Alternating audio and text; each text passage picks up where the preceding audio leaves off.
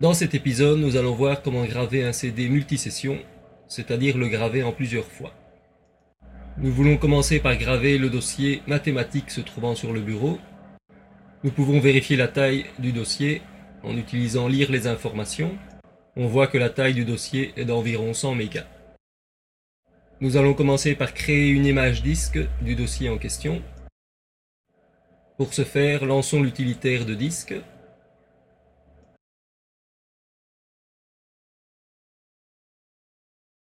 Et dans le menu Fichier, choisissons Nouvelle image disque du dossier.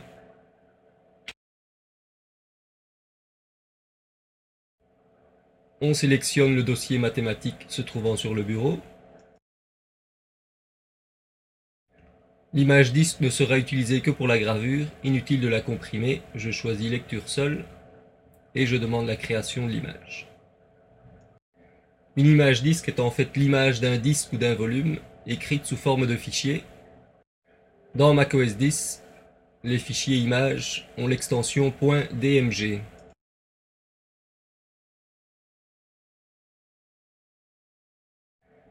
L'image créée, j'obtiens donc un fichier .dmg sur le bureau nommé mathématiques. C'est mon image disque.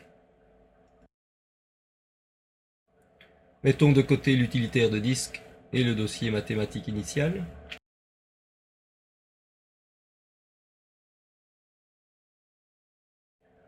Cette image disque, je peux la faire apparaître comme un volume simplement en la montant, c'est-à-dire en double-cliquant sur le fichier .dmg elle apparaît alors sur le bureau comme un volume, c'est-à-dire comme un CD ou une clé USB.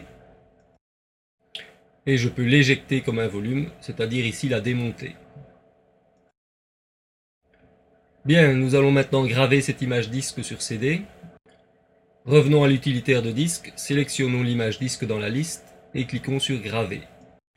J'insère un CD vierge et je fais apparaître les réglages de gravure. Pour pouvoir encore graver sur ce CD par la suite, il faut simplement cocher Permettre d'autres gravures sur le disque. Je peux alors lancer la gravure.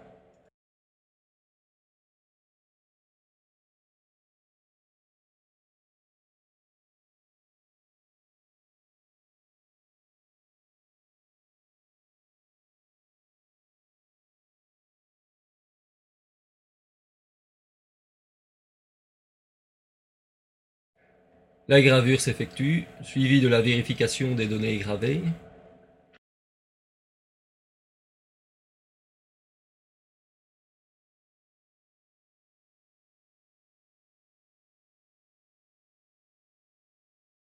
Voilà, la gravure est terminée et le CD éjecté. Je peux maintenant me débarrasser de l'image disque créée pour l'occasion et il me reste maintenant à répéter le processus pour graver une deuxième session sur le même CD. Effectivement, je n'ai gravé que 100 mégas à peu près sur le CD, il me reste encore donc de la place.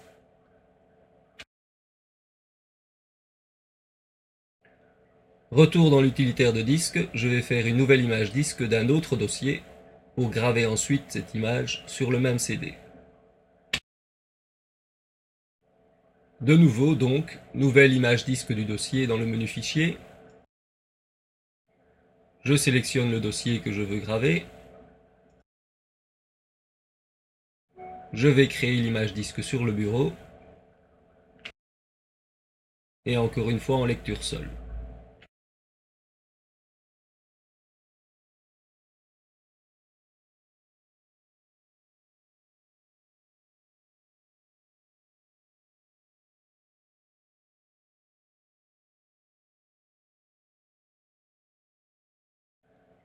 Le fichier image disque étant créé, je sélectionne l'image dans la liste et je clique graver.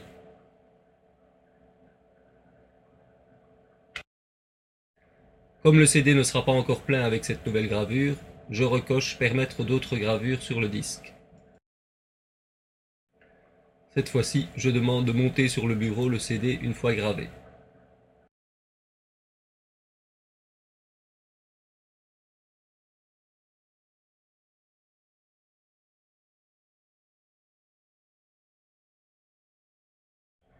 La gravure s'effectue. suivi de la vérification.